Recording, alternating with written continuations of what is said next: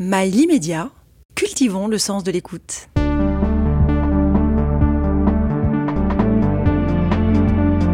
Pourquoi Une émission présentée par Frédéric Tadei? Christelle de Foucault, euh, vous êtes conseillère en recherche d'emploi. Ça paraît un peu banal comme ça, mais mais vous êtes une vedette dans votre dans votre parti. Vous avez euh, sur LinkedIn une communauté de plus de 290 000 personnes, ainsi qu'une chaîne YouTube. Vous publiez des livres. Vous conseillez aussi bien les entreprises qui recrutent que les gens qui cherchent un emploi ou les étudiants qui cherchent un stage. Est-ce que vous vous considérez comme une influenceuse, vous? Alors je trouve que c'est un terme qui est un peu euh, galvaudé. Euh, parce que tout de suite on pense influence, elle va nous vendre un truc. Euh, bon alors vu mon âge, elle va nous vendre une crème anti-rides. Donc non non, je dirais pas ça. Je dirais que euh, disons que je suis quelqu'un qui connaît bien un réseau, qui connaît bien un écosystème et qui connaît bien un sujet qui est la recherche d'emploi. Vous avez commencé par faire un, peu tous les métiers, hein, dans le commercial, le marketing, la communication, la formation. Puis vous êtes passé au recrutement, vous êtes devenu consultante en insertion pour accompagner les chercheurs d'emploi. Et puis vous avez eu un accident, vous êtes retrouvé à, à 50 ans euh, immobilisé chez vous. C'est là que vous avez écrit euh, votre premier livre destiné aux chercheurs d'emploi, un livre qui s'est bien vendu. Vous avez été médiatisé, vous avez écrit d'autres livres. Puis vous avez commencé à communiquer sur LinkedIn en 2016 vous aviez moins de 500 abonnés à l'époque. Vous en avez 290 000 aujourd'hui. À quoi vous attribuez ce succès? Alors, euh, euh, je pense que c'est peut-être parce que j'étais, j'y suis, j'y étais au bon moment. C'est être au bon endroit euh, au bon moment. C'est peut-être la première chose. La deuxième chose, je pense que j'ai eu du succès parce que j'étais différente. La troisième chose, c'est parce que j'ai eu aussi du succès parce que je ne vendais rien. En fait, sur LinkedIn, je me suis positionnée, je me suis dit en 2016 que j'allais communiquer, donner des conseils aux chercheurs d'emploi, mais euh, ce n'était pas ma cible, ce n'était pas mes clients, je n'étais pas en B2B, mes clients euh, en B2C pardon, mes clients étaient les entreprises. Et donc euh, j'ai donné des conseils gratuitement, bénévolement aux chercheurs d'emploi. Et c'est lié à un parcours de vie. Quand j'étais consultante en insertion, j'ai approché de très près la souffrance des chercheurs d'emploi, mais la très grande souffrance des chercheurs d'emploi. J'ai vu des gens tout perdre en, un mois, en très peu de temps. J'avais moins de 50 ans à l'époque. Et je me suis dit, si un jour, j'ai la possibilité de prendre la parole, d'être médiatisée, ce sera mon combat. Alors il y a des gens qui choisissent des combats, moi c'était c'était celui-ci. Et puis euh, j'ai eu cet accident de vie qui fait que j'ai pu écrire mon livre, être médiatisée, et c'est devenu mon combat sur LinkedIn. Donc sur LinkedIn, j'ai commencé à prendre la parole, à donner des conseils aux chercheurs d'emploi. Et puis, euh, bah, comme je leur vendais rien, bah, c'est normal. Hein, quand on vend rien à quelqu'un, en général, euh, les conseils sont écoutés. Et euh, j'ai créé une chaîne YouTube parce qu'il y a des gens qui sont plus sensibles à l'image que aux mots. Et, et puis voilà, le succès est arrivé comme ça. Alors, ce que je dois dire aussi, c'est que moi, j'ai considéré LinkedIn tout de suite comme un réseau et non pas comme un média. Euh, si on considère LinkedIn comme un média, on diffuse de l'information, un peu comme si on était celui qui sait. Euh, et moi, je me suis dit, c'est un réseau. Donc, je diffuse de l'information, mais ce qui va compter surtout, c'est ce qui se passe en interaction. Et donc, dès 2016, quand je partageais un post, une vidéo, je faisais très attention à, aux commentaires des gens.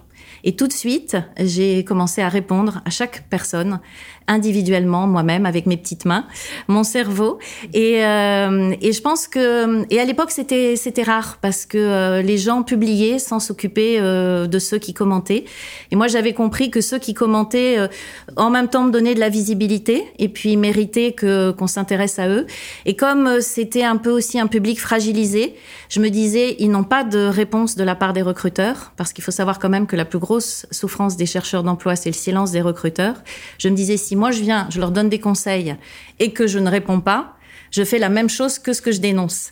Et euh, voilà, donc euh, je publiais peu, mais je répondais à chacun et je crois que c'est comme ça que ça a marché. Vous dites que vous êtes différente, vous faites allusion à votre âge, j'imagine. Oui, bah bien sûr. Alors je dis tout le temps mon âge. Hein. Je vais avoir bientôt 59 ans. Je dis que je suis vieille, je dis que je suis senior, et on me dit mais pourquoi tu dis tout le temps ça? Eh bien, je fais exprès parce que si quelqu'un comme moi qui n'y connaît, euh, qui déteste les réseaux sociaux, qui suit absolument nul en informatique, peut à un moment prendre la parole sur LinkedIn et avoir plus de 200 000 abonnés, tout le monde peut le faire. Et c'est un peu le message aussi que je veux délivrer aux gens qui n'osent pas, parce qu'il y a beaucoup de gens qui n'osent pas, qui n'osent pas. Il y a plus de 90% des gens qui font partie de la majorité silencieuse sur LinkedIn. Puis il y en a qui l'ouvrent tout le temps, tout le temps, tout le temps.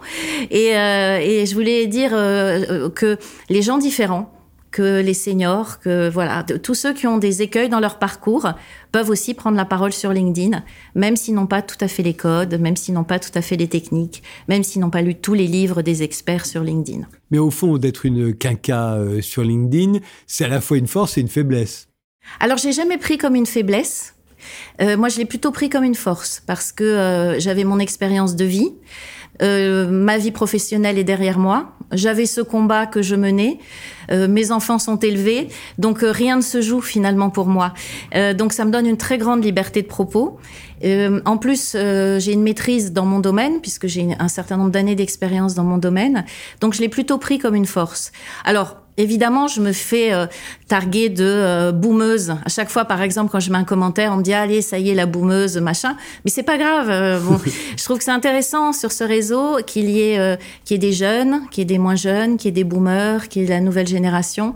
C'est un réseau pour moi égalitaire et un réseau qui va mixer des gens très différents. C'est pour ça que j'aime LinkedIn. Je pense que d'où qu'on vienne, on peut prendre la parole sur LinkedIn et il n'y a aucun autre espace dans une société où on peut faire ça. Mais en même temps, il y a de plus en plus de gens, et notamment chez les jeunes, qui veulent faire une carrière d'influenceur sur LinkedIn. Est-ce qu'ils ont raison? Bah, pourquoi pas? Moi, je pense que quand on est jeune, euh, il, faut, il, faut, il faut croire en ses rêves, il faut oser. Mais après, il faut essayer de déterminer quels sont les objectifs que l'on a. C'est-à-dire qu'il va y avoir des jeunes, alors quand je dis jeunes, ça peut être des jeunes générations, mais ça peut être des nouveaux venus sur LinkedIn qui se disent, il faut faire de buzz absolument. Mais euh, est-ce que c'est un but dans la vie de faire des buzz? Parce que si demain je montre mes fesses, je vais faire un buzz avant d'être euh, entre guillemets euh, qu'on me ferme les portes de LinkedIn. Mais quel est le but? Donc je pense qu'il faut déterminer une stratégie. Qu'est-ce que j'ai à vendre? Quelle est ma cible? Quel est mon public? Et puis en fonction de ça, on, communique. Donc oui aux jeunes s'ils veulent faire des buzz, mais il faut qu'ils aient des objectifs derrière parce qu'en fait, les likes, la course aux likes, le nombre de vues ne font pas vendre. Euh, contrairement à ce qu'on croit, euh, c'est pas parce que sur une publication il va y avoir euh, beaucoup de gens, beaucoup de monde, et puis parfois ce sont des euh, des gens qui disent ah c'est trop fort ce que tu fais, génial, c'est top, mais ces gens-là ne sont pas des clients potentiels. Et les clients potentiels sont souvent dans la majorité silencieuse. Et donc quelle est l'image? Que l'on veut donner à la majorité silencieuse. Donc il y a aussi toutes ces questions stratégiques à se poser. C'est pour ça qu'il faut aussi bien connaître LinkedIn et ses codes. Et puis il y a le contenu aussi. Il y a beaucoup, il y en a beaucoup qui se la racontent sur LinkedIn. Il y a beaucoup de bullshit. Alors euh, oui, c'est vrai qu'il y a beaucoup de bullshit. Il y a, euh, on a vu arriver ça il y a pas si longtemps. C'est à cause d'autres influenceurs, enfin d'influenceurs d'autres réseaux qui sont venus, par exemple qui venaient d'Instagram et qui ont commencé à mettre des photos euh, d'eux dans des situations. Alors ça fait euh, style situation naturelle, mais ça n'est pas du tout. Bien maquillés dans un super beau bureau, bien rangé, etc. Ou avec leur famille, avec leurs enfants, ils ont commencé à publier de façon un petit peu plus personnelle. Alors c'est intéressant en même temps parce que ça veut veut dire que comme c'est un réseau humain, l'humain intéresse les humains. Jusque-là, ça va. Raconter sa vie, pourquoi pas? Parce que quand on a eu, moi par exemple, je raconte parfois mon accident de vie, parce que je dis que suite à un accident de vie, on peut rebondir. Euh, mais ce qui est embêtant, c'est quand c'est faux. Voilà. C'est-à-dire que euh, raconter sa vie, si elle est vraie, et qu'on peut en tirer un enseignement, oui. se raconter une fausse vie, juste pour avoir des likes ou pour vendre, c'est là où c'est embêtant. Et c'est pour ça que moi, je dis toujours que selon moi, encore une fois, je ne détiens pas la vérité, mais pour durer sur LinkedIn, il faut être aligné. Il faut être la même personne dans la vraie vie, euh, la même personne dans les posts, et puis il faut que ce qu'on raconte, ce soit la vérité. Certains de vos posts sont assez sévères. Euh, vous ne ménagez pas euh, certains créateurs de contenu. Est-ce que vous n'êtes pas trop dur parfois euh, Vous êtes un peu le, le, pot de fer contre le pot de terre. Vous avez une grande influence. Il semble faible par rapport à, par rapport à vous. mais de vous pouvez avoir sous les yeux un veau galeux qui est peut-être un futur grand taureau de combat. Oui, complètement. Alors, euh, mes posts, paradoxalement, quand je publie, c'est assez rare que je fasse des coups de gueule. Quand je le, je le, fais, je vais le faire par exemple plutôt vis-à-vis des entreprises, parce que je veux dénoncer un système, je veux dénoncer la discrimination. Si je pense à un poste que j'ai pu faire, c'était par exemple de dire aux entreprises arrêtez de râler contre la grande démission, arrêtez de dire que les jeunes ne veulent plus bosser, mettez juste déjà un salaire sur vos offres d'emploi et déjà ça donnera envie. Ça, je peux faire des coups de gueule comme ça. Sinon, ce que je fais, et je, reconnais que ça, ça ne plaît pas toujours, c'est que je vais mettre des petits commentaires sur des publications que je trouve un petit peu limite. Mais j'essaye de mettre les formes, j'essaye, voilà, je veux alerter parce que euh, il y a eu des pratiques abusives depuis 2016 et euh, parfois les gens qui arrivent ne s'en rendent pas toujours compte. Donc euh, je mets un petit commentaire pour dire attention. Attention, est-ce que ça c'est bien la vérité? Attention. Mais c'est pas pour descendre la personne, c'est plutôt pour alerter déjà la personne, alerter son public. Et le but c'est de dire nous sommes, euh, c'est un très beau réseau LinkedIn, c'est un très beau réseau d'êtres humains. Ne le gâchons pas avec des pratiques frauduleuses, ne le gâchons pas avec des mensonges. C'est à nous de le préserver parce que sinon demain, bah, il y aura un autre réseau. comment trouver du travail, comment recruter, mais aussi comment licencier. Euh, vous l'avez dit, en fait, euh, tout ça consiste à gérer beaucoup de souffrances, de désillusions, de vous êtes, vous en êtes consciente tout le temps. Euh, tout le temps. Euh, et, c'est pour ça que à chaque fois que je fais quelque chose ou que je prends la parole, c'est parce que j'ai il y a une souffrance qui a été exprimée. Souvent, elles arrivent en message privé, des chercheurs d'emploi qui m'expriment quelque chose. Et c'est à ce moment-là que je vais faire une publication. Donc les gens pensent que je vais publier comme ça euh, au gré de mes envies. Et en fait, c'est au gré de ce que je reçois. Mmh. Je vous donne un exemple. paradoxalement, il y a beaucoup de chercheurs d'emploi qui ont le cafard le dimanche soir.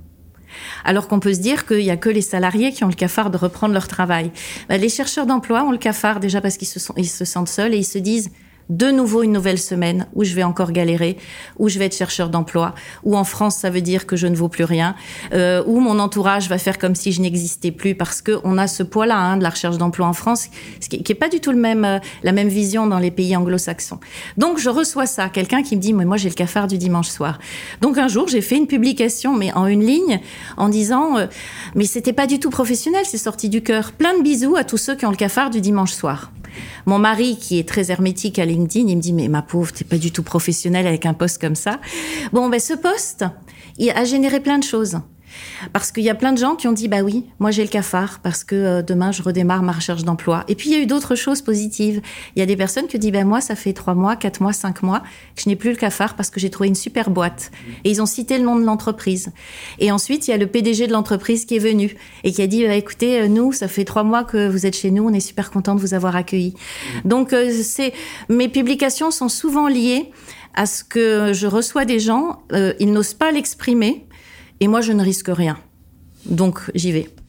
Vous faites la différence avec les pays anglo-saxons. Est-ce que vous pensez que c'est dû euh, euh, aux lois sur le, travail euh, qui sont plus dures chez nous, qui protègent davantage les salariés, mais en même temps, quand vous êtes chômeur, vous avez beaucoup plus de mal en France que dans les pays anglo-saxons à retrouver un emploi? Au fond, dans les pays anglo-saxons, on est plus souvent au chômage, mais on y est moins longtemps. Alors exactement, moi j'ai vécu à Londres et ce qui m'a frappé quand j'étais en Angleterre, c'est qu'on dit on peut perdre son job en une journée, mais en trouver un en une journée. Et d'ailleurs, moi je venais du marketing stratégique, on m'a proposé un job dans l'hôtellerie sans que ça ne pose aucun problème à personne. Et euh, donc c'est vrai, en France, on va protéger les salariés, mais d'une certaine manière, on ne les protège pas. Bah, on exclut les chômeurs. Voilà. Et, euh, et, et, moi, je me base euh, par rapport à ça parce que on parlait de la souffrance des chercheurs d'emploi. Dans la souffrance, en premier, premier, premier, c'est le silence des recruteurs, qui est un silence assourdissant. Et dans la deuxième souffrance exprimée, c'est euh, l'impression de ne plus rien valoir, de, de, tout perdre du jour au lendemain, de ne plus avoir d'identité. Et moi, je me bats vis-à-vis -vis des recruteurs pour leur dire, mais arrêtez d'aller essayer de recruter des gens qui sont en poste. Arrêtez. Ça, c'est pas parce qu'on est en poste, surtout à l'heure actuelle, qu'on est meilleur. Prenez des gens qui sont au chômage, ils sont disponibles. Ils seront en plus moins exigeants et ils seront en plus disponibles tout de suite. Mais je ne sais pas pourquoi, c'est encore dans les mentalités. Alors, ça fait des années que je me bats, je trouve que c'est un peu moins dans les mentalités. Mais euh, euh, je ne sais pas pourquoi on pense que quelqu'un qui est au chômage a moins de valeur que quelqu'un qui est en poste. Il a juste moins de chance. Voilà, donc c'est, ça, ça, fait partie de mes combats. Votre euh, dernier livre est paru en 2022, il s'intitule Entreprise, 7 leviers pour renforcer votre pouvoir d'attraction, comment séduire vos candidats, fidéliser votre, vos collaborateurs et développer votre business? Il est paru aux éditions Erol. Vous l'avez coécrit avec Florence Marty et Laurence Tetrel. Les entreprises ont du mal à recruter aujourd'hui. Euh, le rapport de force s'est inversé euh, en faveur des salariés, à votre avis? Ah moi je pense. Et alors euh, je dois être une des seules euh, à être hyper contente de ça. Donc les entreprises détestent hein, quand je dis ça, mais euh, la marque employeur c'est un sujet qui existe depuis. Moi j'ai commencé à en entendre parler dans les années 90. C'est sorti aux États-Unis, mais c'est vraiment ça a commencé à, à, revenir ce sujet à partir de 2020, à partir de, de l'épisode de Covid. Et moi je suis très heureuse de ça parce que alors si je reprends, je peux peut-être redonner la définition de la marque employeur pour les auditeurs. Donc ma définition Hein, qui n'implique que moi. La marque employeur, c'est l'image d'une entreprise auprès de son marché, donc de ses prospects, de ses clients et évidemment de ses candidats, non plus au travers de ses produits, non plus au travers de ses services, mais au travers des hommes et des femmes et de la manière dont l'entreprise va gérer les hommes et les femmes, la manière dont elle les attire, dont elle les accueille et les recrute, dont elle les intègre, dont elle les fait évoluer et dont elle s'en sépare. La séparation est très importante. Et euh, en, 2022 déjà, c'était un vrai sujet. En 2023 aussi, les entreprises ont du mal à recruter, mais c'est bien parce que ça les pousse à se poser des questions. À, force de vouloir chercher des carrés qui rentrent dans des carrés, il y a un moment où il n'y a plus de carrés et on peut se dire mais je vais peut-être faire rentrer des ronds dans des carrés. Donc il faut se poser ces questions-là. Il faut aussi se poser les questions dont, de la manière dont on se sépare. Parce que en France, c'est aussi c'est hyper bizarre, on se sépare bien des mauvais collaborateurs par contre, les bons, on veut les garder et on se sépare mal des bons collaborateurs. Or, il faut bien se séparer de tous les collaborateurs. C'est comme en amour. Si on garde de bons contacts avec ses ex, c'est bien pour la famille, c'est bien pour les enfants, et les ex-collaborateurs reviennent dans les entreprises. C'est ce qu'on appelle les salariés boomerang. Donc, euh, je trouve que tout ce qui est en train de se passer, suite au Covid et puis suite aussi euh, à l'arrivée de euh, la nouvelle génération, qui a d'autres valeurs, et ça c'est important, les entreprises revoient leur schéma. Et c'est très bien. Et c'est pour ça que je leur dis arrêtez de râler. Euh, si vous ne recrutez pas, si vous n'attirez pas, c'est qu'il y a quelque chose qui ne plaît pas chez vous. Et remettez-vous en question. Le marché du travail a beaucoup changé euh, ces dernières années. Depuis que vous officiez, j'imagine que vous avez pu observer un, grand nombre de changements, euh, euh, notamment dans la manière d'y faire son trou, au fond, aussi bien pour les entreprises que pour les salariés. alors, vous, vous les voyez comment, ces changements-là, vous? Alors moi, les changements déjà par rapport à ma génération, moi je sais que bon, j'avais fait un parcours classique, école prépa, école de commerce, et quand on rentrait dans une entreprise, on y rentrait presque pour y mourir. C'était notre but, hein, on allait jusqu'au bout. Euh, avec les nouvelles générations, ils, ils se posent même pas la question presque de l'évolution dans l'entreprise. Ils vont s'intéresser à leur premier pas dans l'entreprise, mais surtout ils cherchent des valeurs. Donc ça peut être des valeurs en des valeurs humaines, ça peut être des valeurs par rapport à la protection de l'environnement. Euh, voilà, ils vont vraiment être à la recherche de ces valeurs. Et euh, ils bouleversent tous les codes parce que euh, c'est très difficile de mettre en place des plans de carrière pour des gens qui n'ont pas envie de faire carrière dans l'entreprise et qui sont capables au bout de deux ans, alors que tout se passe très bien, de dire bye bye, ben, je vais monter euh, un élevage de chèvres euh, dans la montagne où j'ai envie d'être menuisier. Et, on arrive à une sorte de...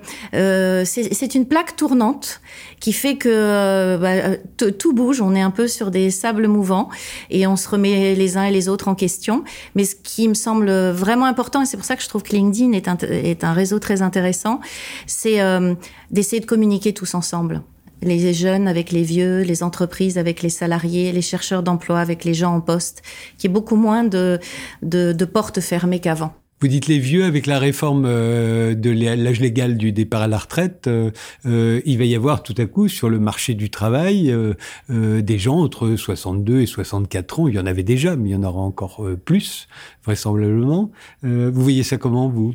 Alors là, je reconnais, j'ai fait un petit poste par rapport à ça quand euh, quand j'ai appris cette réforme.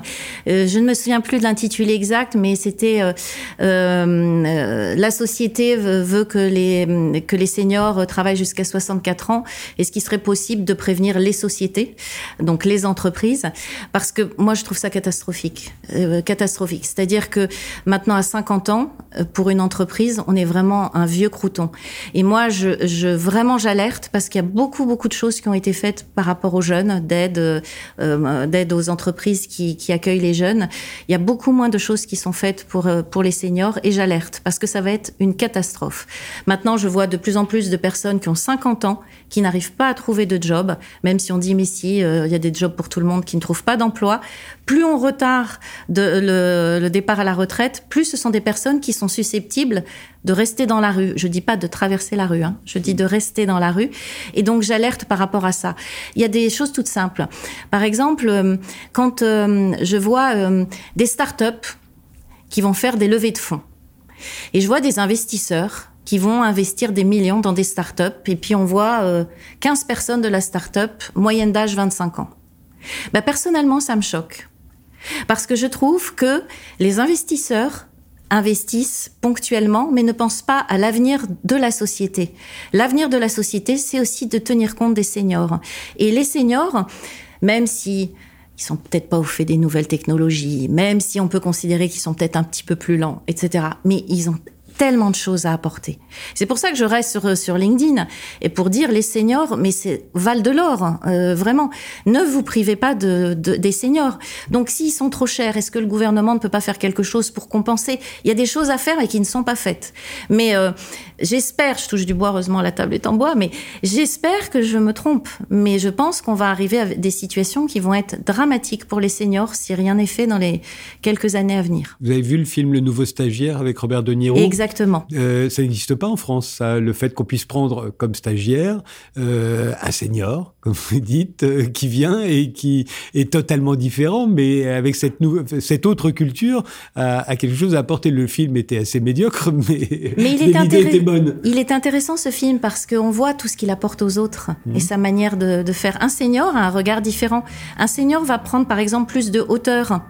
Un senior, puisque sa carrière est derrière, derrière lui, il n'y a plus rien qui se joue pour lui. Donc il peut être dans la prise en charge de quelqu'un, il peut, peut donner des conseils. Et puis on a vécu tellement de situations que euh, je pense qu'on peut toujours euh, construire le, euh, s'appuyer sur le présent, construire le futur à partir du passé. Et nous, on a une vision du passé. Hein. J'ai l'impression que le développement personnel, la confiance en soi, au fond, est devenu capital sur le marché de l'emploi. Alors oui, mais il faut pas que ça devienne, euh, bon ça c'est mon côté à moi, hein, mais je trouve qu'il faut pas que ça devienne euh, un business euh, lucratif. c'est un business lucratif.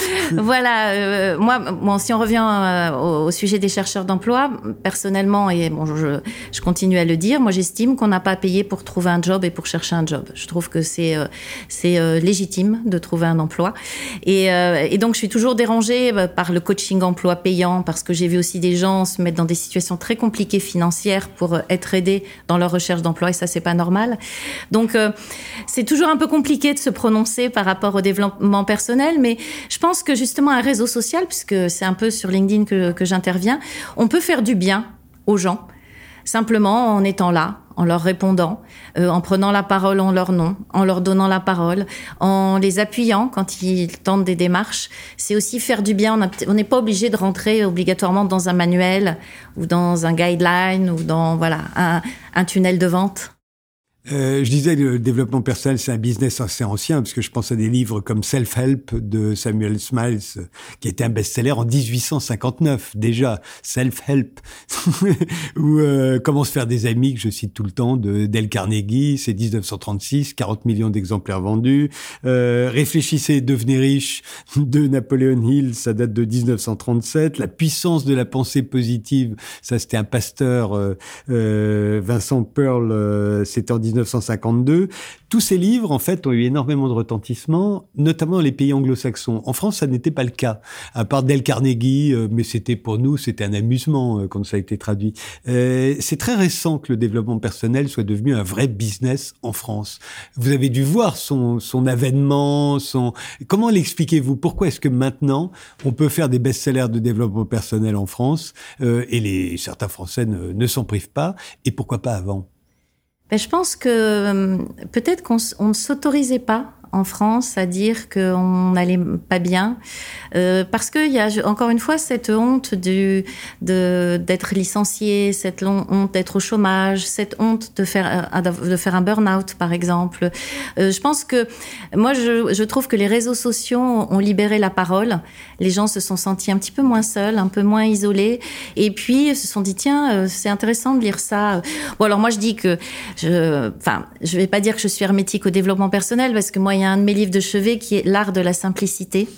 Et euh, l'art de la simplicité, c'est un livre qui moi je trouve fait beaucoup de bien parce que par euh, qui explique que quand on a l'esprit embrouillé par le dépouillement et des univers un, peu vides, ça, ça, permet de le repos de l'âme et de l'esprit. Euh, bon, il y a euh, on est foutu, on pense trop aussi. Bon, voilà des livres comme ça qui sont des livres qui, qui, qui vont qui vont aider les gens. Mais je, je crois que c'est vraiment l'avènement des réseaux sociaux qui a permis ça, de cette connaissance là. Euh, tout ce que vous conseillez, au fond, euh, aussi bien aux chercheurs d'emploi qu'aux étudiants qui cherchent un stage, euh, aux entreprises qui voudraient recruter des gens qui vont rester, j'ai l'impression que c'est de la séduction. Vous enseignez la séduction. Mais complètement. Moi, je dis, que souvent, enfin, la recherche d'emploi me fait beaucoup penser à la relation amoureuse et l'attitude sur les réseaux sociaux aussi. Un, un, exemple tout bête. quand on demande quelqu'un en relation sur LinkedIn, je dis, mais c'est comme un amour, ne demandez rien la première fois. Euh, intéressez-vous à l'autre. C'est quand on s'intéresse à l'autre, ensuite il s'intéresse à nous. Et euh, nous, nous avons parfois tendance à être un petit peu rapide, à tout de suite euh, prendre contact avec quelqu'un et puis lui demander quelque chose. Et euh, il faut, il faut pas faire ça. Et je compare beaucoup les entretiens de recrutement avec les entretiens amoureux. Moi, je suis issue de la vente. Et la vente, c'est ça, c'est une relation aussi d'amour. Par exemple, un bon commercial, c'est quelqu'un qui va regarder le prospect qui est face à lui, qui va s'intéresser à lui, qui va l'écouter, qui va entendre ses besoins et qui à un moment va dire une chose. Mais ce sera la bonne, ce sera celle qui va intéresser celui qui est en face. Et on est purement dans la relation amoureuse aussi. Quand on veut séduire quelqu'un, imaginons qu'on est, voilà, on se donne rendez-vous sur Tinder, c'est la première fois qu'on se rencontre. Si je commence à vous parler de moi, de moi, de moi, de moi, je ne vais pas vous intéresser. Si je m'intéresse à vous ou si je fais une petite référence à quelque chose qui vous concerne, tout de suite vous allez vous intéresser à moi. Mais c'est la même chose en recherche d'emploi. Moi je dis souvent aux chercheurs d'emploi, intéressez-vous aux recruteurs. Quelle est l'entreprise? Quel est son marché? Quel est son business? Quel est le poste? Qui est face à vous? Euh, Allez vous renseigner sur LinkedIn. Comment publie la personne? À quoi ressemble-t-elle? Parce que vous saurez quels sont les codes pour lui parler. Et vous saurez le séduire. Mais je suis d'accord, hein, c'est une relation de séduction. D'autres vous diraient qu'un bon commercial, c'est quelqu'un capable de vendre n'importe quoi à quelqu'un qui n'en a pas besoin et qui en plus n'a pas les moyens de se l'offrir. Ce serait ça un bon commercial et on pourrait faire aussi le parallèle avec Tinder, j'imagine. Alors oui, alors ça serait un bon commercial, mais il ne vendrait qu'une fois. Et ce qui est intéressant, euh, pour moi, la notion de bon commercial, c'est le bon commercial qui va dans la durée établir une relation de fidélité. Ah oui, c'est pas sur Tinder. Ça. Voilà. Donc euh, c'est si si euh, si on vend quelque chose et que on le vend mal parce qu'on a séduit trop vite et qu'on n'a pas étudié le besoin, on ne vendra pas une deuxième fois. Par contre, si on a trouvé le point d'accroche, on vendra une deuxième fois. Mais est-ce qu'il y a des est-ce que ça s'enseigne la séduction? Est-ce qu'il y a des règles applicables par tous? Parce qu'après tout, on peut considérer que c'est très subjectif la façon dont chacun va séduire l'autre et puis on ne séduit pas de la même manière tout le monde. C'est pour ça que pour moi, le secret, c'est l'écoute. C'est comme en vente. Le, les, meilleurs commerciaux, moi j'ai fait des études là-dessus pendant des années, puisque après avoir été commercial, j'étais dans le marketing stratégique. Et les meilleurs commerciaux, ce sont ceux, non pas qui parlent le mieux, mais ce sont ceux qui savent le mieux écouter et entendre. Et, euh, je pense que la séduction part de là. Si euh, on arrive à écouter l'autre, on va réussir à le séduire parce qu'on va aller sur son terrain. Mais si on n'écoute pas, on va pas sur son terrain. J'ai l'impression que sur LinkedIn particulièrement, et que le métier que vous faites aussi, euh, au fond, laisse penser aux gens, et je vois bien pourquoi tout le monde rêve de la méritocratie. Vous voyez, c'est un mot qui est très à la mode aujourd'hui. Les gens voudraient euh, que leur mérite soit reconnu et que enfin on vive dans une méritocratie, qu'ils aient ce qu'ils méritent. Mais j'ai toujours tendance à penser qu'une vraie méritocratie, c'est le sport de haute compétition, par exemple. C'est le football professionnel. À la fin, vous avez 11 joueurs qui jouent pour l'équipe de France. Il y en a 11 autres qui sont sur le banc à les regarder. Et puis, il y en a des milliers et des millions qui en ont rêvé et qui, eux, n'ont que les yeux pour pleurer. C'est ça la méritocratie, au fond. Alors oui, et, mais c'est aussi dans la méritocratie, il y a aussi, vous l'avez bien dit, c'est aussi, euh, il y a aussi une notion d'équipe. C'est, je pense qu'on on ne peut pas avoir un succès seul. Le succès, notamment par exemple sur LinkedIn ou sur les réseaux, euh, n'est pas lié à une personne. Moi, si j'ai eu du succès sur LinkedIn, c'est grâce aux gens qui m'ont suivi. Et ça, je leur serai tout le temps reconnaissante. Et c'est pour ça que si à un moment quelqu'un me demande quelque chose ou va faire une publication, je vais essayer d'aller sur sa publication parce que je n'oublie pas que c'est aussi grâce aux autres que euh, j'ai eu ce succès. Et, ça, je, je, voudrais alerter par rapport à ça parce que par exemple, on voit des nouveaux créateurs qui arrivent, euh, qui galèrent, comme tout le monde. On a tous galéré. Hein. Moi, j'ai eu deux abonnés sur LinkedIn, j'ai fait des flops, mais euh, ils galèrent. Et puis il y a des personnes qui sont là depuis un peu plus longtemps, qui ont un peu plus d'influence, comme moi, qui viennent, qui mettent un commentaire. Alors quand on a beaucoup d'abonnés, qu'on met un commentaire quelque part, on amène de la visibilité. On leur donne de la visibilité. Puis à un moment, bah, ils deviennent un petit peu connus. Ils font un livre, ou ils font euh, un bootcamp, ou ils font euh, des masterclass pour expliquer aux gens comment ils ont réussi. Et ils oublient qu'en fait, ils ont réussi parce que les autres euh, les ont aidés. Donc dans l'exemple de ces fameux footballeurs, s'ils réussissent, c'est parce qu'il y en a aussi 11 qui sont sur euh, le banc de touche et qui peuvent intervenir, et c'est parce, parce qu'il y a aussi des téléspectateurs qui sont là. Et, euh, et c'est ça les réseaux, on ne peut pas réussir seul, et on ne peut pas s'attribuer seul une réussite.